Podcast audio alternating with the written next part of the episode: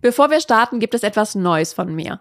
Den gesund erfolgreichen Newsletter. Jede Woche gibt es da regelmäßig die besten Learnings, spannende Impulse und praktischen Tipps für deine berufliche und persönliche Weiterentwicklung. Direkt von meinem Schreibtisch in deine Inbox. Trag dich gerne ein unter gesunderfolgreichtipps.de.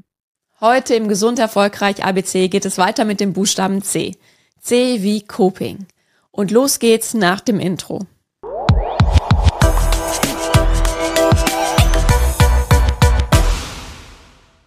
Hallo und herzlich willkommen zum Gesund Erfolgreich Podcast. Ich freue mich sehr, dass du wieder dabei bist. Wir sind ja mitten im Gesund Erfolgreich ABC und heute geht es weiter mit dem Buchstaben C. C wie Coping. Und der ein oder andere von euch hat den Begriff vielleicht schon mal gehört. Aber was bedeutet Coping jetzt ganz konkret? Coping kommt aus dem Englischen und heißt wörtlich übersetzt mit etwas umgehen, etwas bewältigen zu können.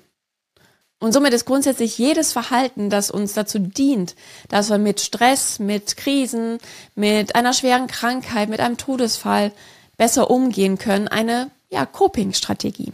Und das bedeutet im Umkehrschluss, dass eigentlich jeder Mensch Coping-Strategien hat. Nur meistens sind sie uns gar nicht bewusst, sondern sie laufen eher unbewusst ab und liegen häufig in unserem Blindspot. Und gerade wenn du das Ziel hast, deine beruflichen und privaten Ziele zu erreichen ohne deine Gesundheit wirklich aufs Spiel zu setzen.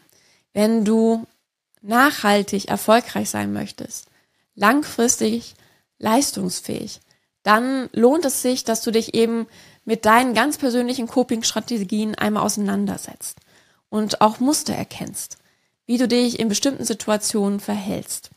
Und vielleicht auch einmal schaust, ob deine Strategien aktuell positive sind, die dir helfen, mit Stress gut umzugehen und deine Gesundheit nicht langfristig gefährden oder ob es eher negative Strategien sind. Und was meine ich damit?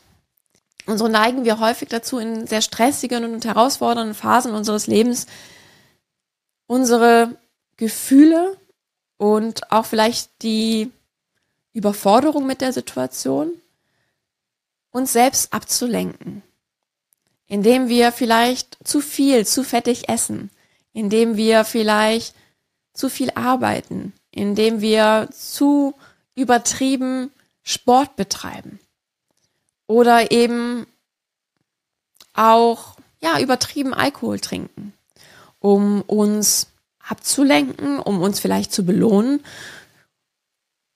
und eben auch ja, die Emotionen auch etwas zur Seite zu schieben. Und das mag für eine kurze Phase für dich gerade gut sein.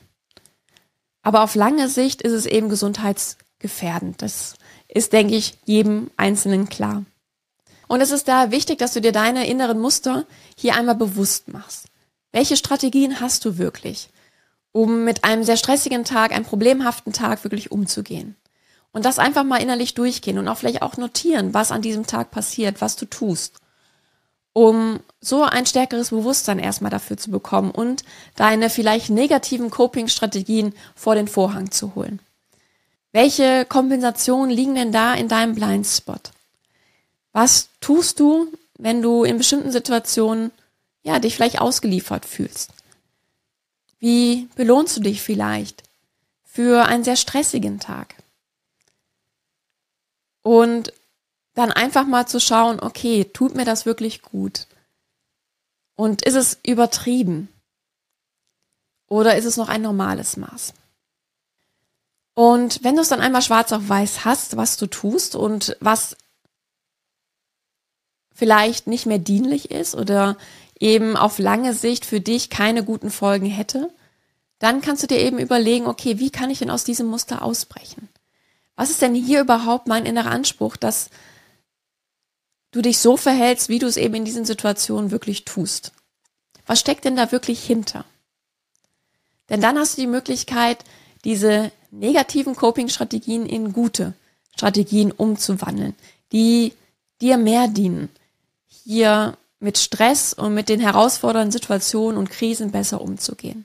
Ich kann dich nur ermutigen, hier wirklich einmal ehrlich drauf zu schauen und die Chance zu ergreifen, für dich bessere Strategien zu entwickeln. Ich würde mich sehr freuen, wenn du mir hier eine Bewertung dalässt, meinen Podcast abonnierst oder ihn eben auch weiterempfehlst. Ich freue mich, wenn du auch beim nächsten Mal dabei bist. Dann geht es um den Buchstaben D. Ich wünsche dir alles Liebe bis dahin. Deine Sarah.